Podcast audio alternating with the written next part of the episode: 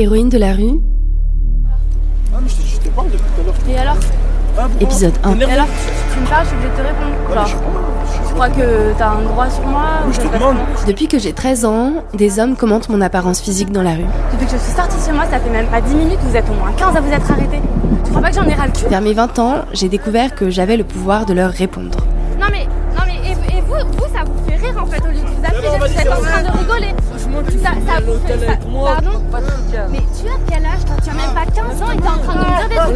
ça je vais traîner, tu vas Mais T'es t'es en train de me dire des trucs comme ça main, je vais traîner, tu vas Mais comment ça tu vas me Ah, nique ta grand-mère là-bas, vas-y. C'est quoi ces menaces là Ça veut dire quoi Tu vas me traîner C'est des menaces de viol C'est quoi C'est pas des menaces de viol. Non, non, non, non, non, mais attends, mais j'en ai rien à foutre viol. Non, mais, non, mais il est parti, il est parti, peu importe.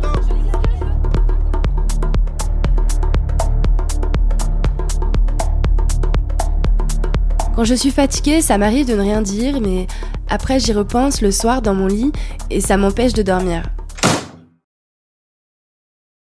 Répondre, au-delà de l'aspect militant, ça me permet de ne pas garder cette colère en moi.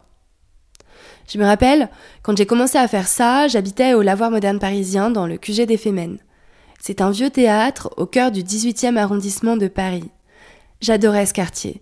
Mais comme tous les quartiers où les gens vivent beaucoup dans la rue, je m'en prenais plein la gueule avec mes mini-shirts en jean.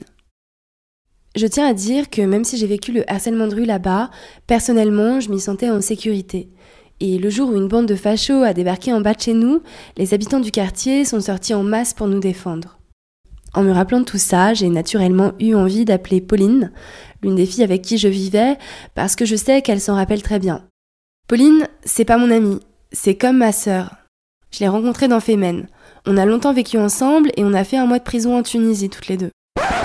Il y a deux jours, les trois activistes osaient l'impensable ici en Tunisie. Elles manifestaient seins nus pour la première fois dans le monde arabe.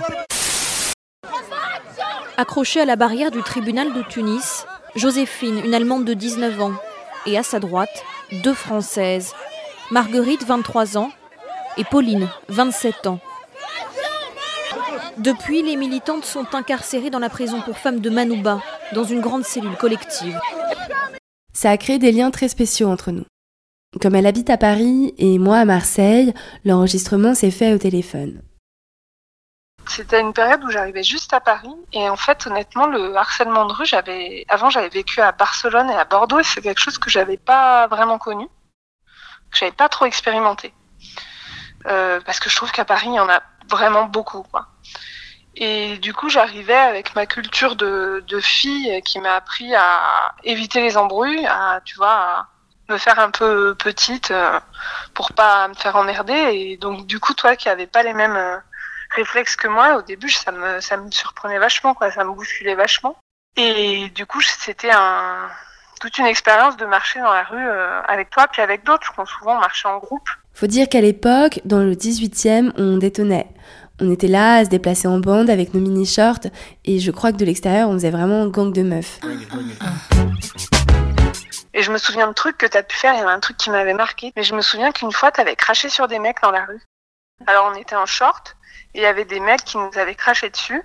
Et donc moi, mon réflexe, j'avais déjà un petit peu fait mes classes euh, à, tes côtés, donc j'avais peut-être un peu dit oh connard, un truc comme ça. Mais toi, ça avait même pas eu le temps de de faire le tour de ton cerveau que le crachat était déjà parti de ta bouche dans leur direction, quoi. Et ça m'avait vachement euh, épaté. Et une fois qu'ils se sont pris le crachat, ils ont ils ont plus moucheté les mecs, tu vois. Mais en fait, euh, ce crachat, c'est comme un peu une une, une allégorie, tu vois. Si on nous crache dessus, eh ben, on crache back. Et du coup, ça m'a fait comprendre qu'en fait, si on toutes, on répondait de la manière dont tu le faisais, euh, et de façon systématique, c'est-à-dire qu'il le laisser passer une seule fois, ben en fait, il le ferait plus, et que quelque part, on était un peu euh, bah, complice de ce système de domination en acceptant d'être euh, d'être dominé, quoi. Et, et depuis, je me suis même euh, battue dans le métro et tout ça, ça m'a un peu euh, forgé le caractère parce que je me rends compte qu'il va pas, je vais pas me prendre un coup de couteau non plus, tu vois. Comment ça, tu t'es battue dans le métro? Qu'est-ce qui s'est passé? Ouais, on s'est battu avec ma copine contre un contre un homophobe bah, parce qu'on était toutes les deux qui nous a dit qu'il allait euh, nous enculer et nous pisser dessus. Pardon. Donc du coup, bah c'est un peu, c'est parti en couille, on l'a poussé, il nous a poussé. Après, il nous suivait dans la rame, enfin bon, voilà. ça s'est mal mis, mais en tout cas, je me suis pas, pas laissé faire. Et j'en ai ressorti un sentiment de, de fierté, quoi.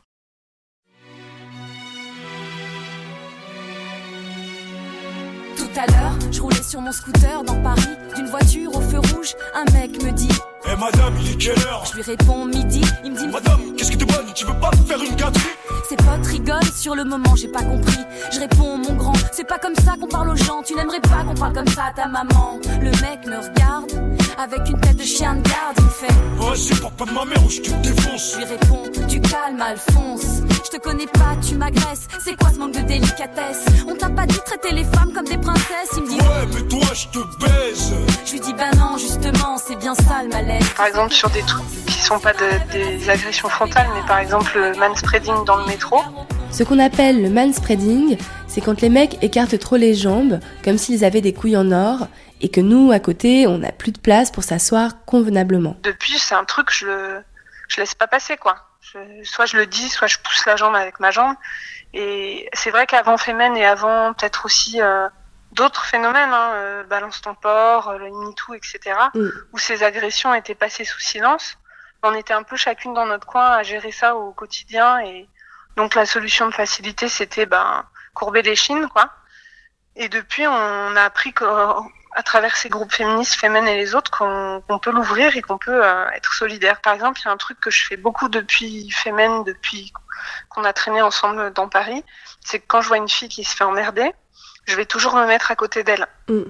Même si je la connais pas, je me, je me plante à côté d'elle, je lui parle. Et une fois, souvent le mec il s'en va en fait. Quand euh, la meuf elle est plus toute seule, le mec il s'en va. Mm.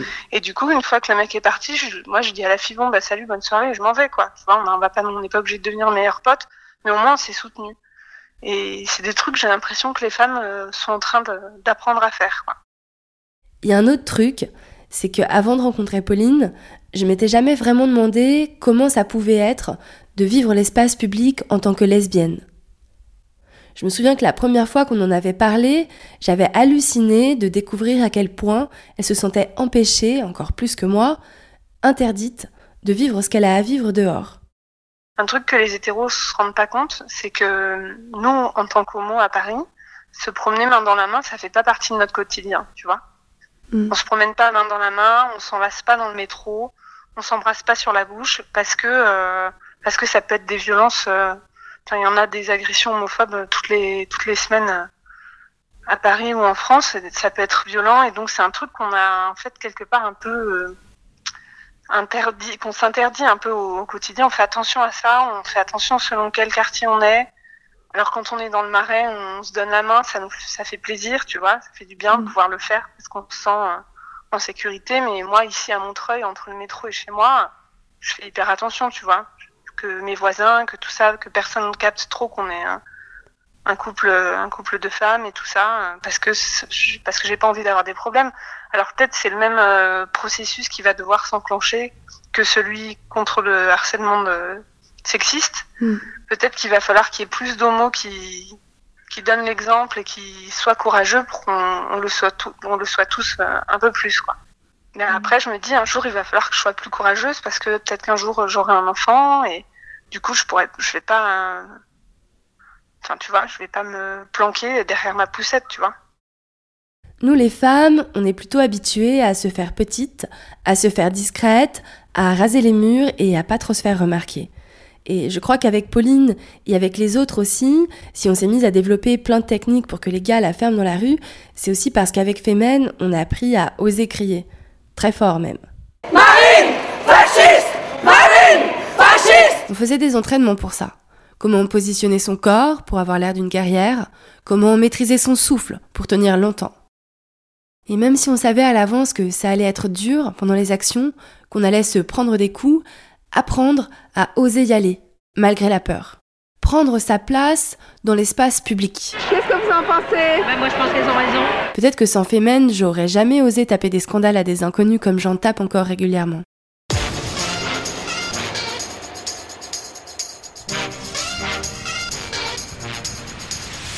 Wallah, je vais te tarter pour de vrai, que ça se Tu prend vas pas les couilles. Vas-y, dis ta grand-mère, en vrai, Mais nique ta grand-mère, ça veut dire quoi? Ça veut dire que je vais voir ma grand-mère Arrête de parler avec moi, je vais te tarter. Mais ça veut dire quoi? T'es en train de dire quoi? Nique ta grand-mère, nique ta grand-mère, ça ne veut rien dire, ça n'est pas un argument. ta grand-mère, C'est ce arrête de que tu dis quand tu sais plus quoi dire parce que c'est moi qui ai raison. Viens, viens, on va dans le métro. viens. Viens, viens.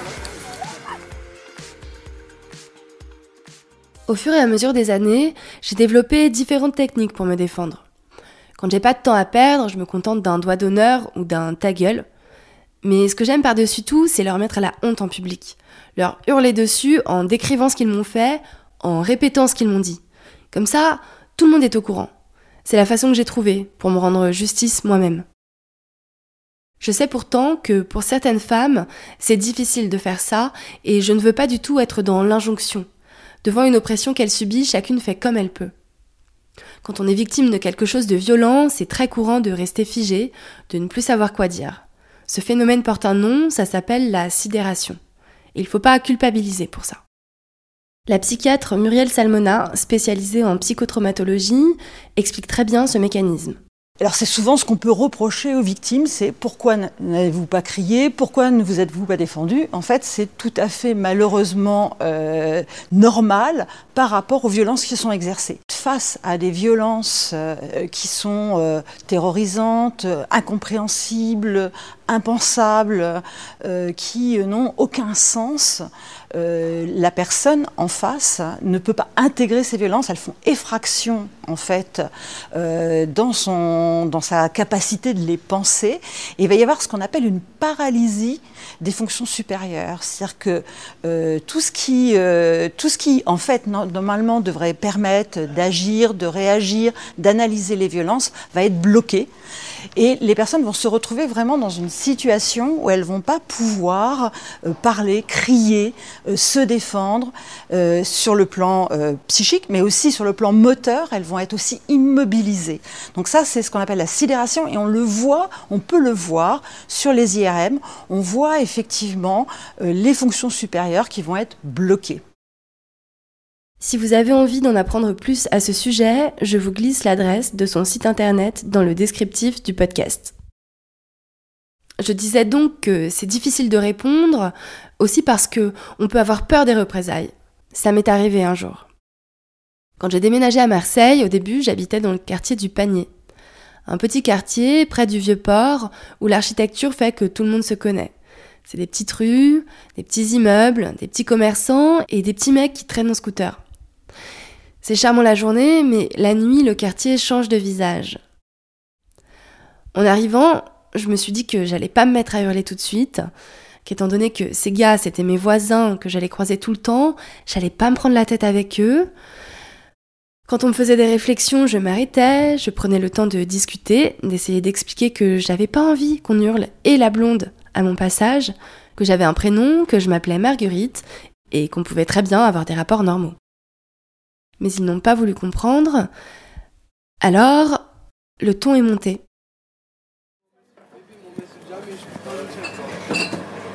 Non mais arrêtez les mecs, vraiment, j'en ai marre. Vraiment, un jour je vais appeler les flics, j'en ai marre. J'en ai marre, voilà. Oui, oui, oui, je te menace parce que moi je me sens menacée. Ça s'appelle de la légitime défense. Là, c'est un enregistrement vidéo que j'avais fait dans l'épicerie en bas de chez moi.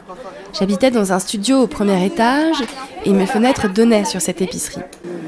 Je vous ai tout à l'heure, j'ai pris 5 minutes pour vous expliquer de façon très très calme que justement, c'est pas genre vous me taquinez et tout, c'est que justement je souhaiterais que vous arrêtiez. J'étais très calme, je l'ai expliqué, j'ai pris le temps, d'accord Maintenant, si ça. Si ça Ces gars qu'on entend, j'étais habituée à les côtoyer.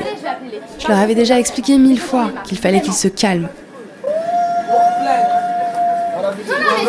Non, mais moi je me fais harceler dans la rue comme- parce que je suis une meuf, c'est comme si vous, on vous disait dans la rue, genre, euh, ça la rappe quoi. C'est la même chose. Vous, c'est du sexisme. En deux minutes, tu nous as fait un exposé. Et ils savaient très bien qui j'étais, ils savaient très bien où j'habitais. C'était sexiste. Maintenant, franchement, si vous voulez pas comprendre, juste comprenez pas, c'est pas grave. Mais par contre, vous arrêtez.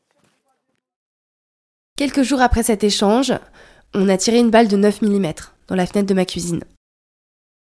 Coïncidence? Je ne crois pas. À ce jour, j'ai toujours pas de nouvelles de l'enquête de police, ça fait trois ans. Bref, tout ça pour dire que répondre au harcèlement de rue, ça peut mener au pire. Donc je comprends les femmes qui ne le font pas. J'ai déménagé de cet appartement un mois après. Quand j'étais là-bas, j'ai pris l'habitude de me baisser sous les fenêtres. J'ai longtemps gardé cette habitude de me déplacer voûtée. Entre-temps, j'ai quand même continué à répondre, incapable de taire ma colère. Les volets ils sont fermés, c'est y a pas de souci, tu arrives à gueuler, mais face à moi, tu sais plus quoi dire. Non, je descends pas. Si t'as quelque chose à me dire, dis-le-moi. Je t'écoute. Ce son, je l'ai enregistré quelques jours après qu'on ait tiré la balle dans ma fenêtre. Quoi? J'étais chez moi et je les entendais hurler Marguerite la pute dehors. Mais tu te rends compte de, de, de quoi est-ce que t'es en train de me parler là? Un gangbang? C'est- Tu te rends compte de ce que t'es en train de dire en fait? Ouais Et tu trouves, tu trouves pas que t'as l'air ridicule? Non? Pardon? C'est moi qui dois me calmer? Mec, je me fais agresser quand même Je me fais agresser, il y a une semaine je me suis pris une balle dans ma fenêtre, tu vois, genre il y a un moment faut arrêter. Genre tu sais pas, c'est bon, tu sais très bien. Allez, c'est bon, c'est bon. C'est bon, dans, dans, dans ce contexte-là, tu vois, où on parle quand même d'une balle dans ma fenêtre, tu vois, avec un 9 mm, d'accord? Il y a une semaine, tu le sais très bien, d'accord? De quoi je parle, regarde Tu vois ça? Je vais te violer. Il m'a dit ça. Je vais te violer. Alors ça, ça m'a direct rappelé une chanson de leur idole, le rappeur Jul. Si la roue est voilée. Pétard en billets violets Te déshabille pas, je vais te violer. Sors le cross volé Cap même si la roue est voilée. Pétard en billets violets Te déshabille pas, je vais te violer. Comme calife, je suis hardcore, je démarre au carton Une étude américaine dit que les femmes traversent la rue, qu'elles ne l'habitent pas, Quand y a plus de 100 mecs, je connais des vrais, je connais beaucoup de gens qui se la mettent. Qu'elles ne l'investissent pas vraiment. On se déplace pour aller d'un point A à un point B. Mais les hommes, eux, ils la vivent sans crainte, ils la squattent, ils marquent leur territoire comme des chiens en pissant à chaque coin de trottoir et ils nous emmerdent aussi. Sors le cross volé, cap même si la roue est voilée, pétard en billets violets, te déshabille pas, je vais te violer. Pour certains, on dirait que c'est même une sorte de loisir, un sport de combat. Je vais te violer, je vais te violer. Je serais bien étonnée qu'un jour une femme me dise qu'une réflexion qu'on lui a faite sur son cul ait jamais débouché sur un rapport sexuel. C'est pas de la drague. On n'est pas dans un rapport de séduction. C'est donc bien du harcèlement.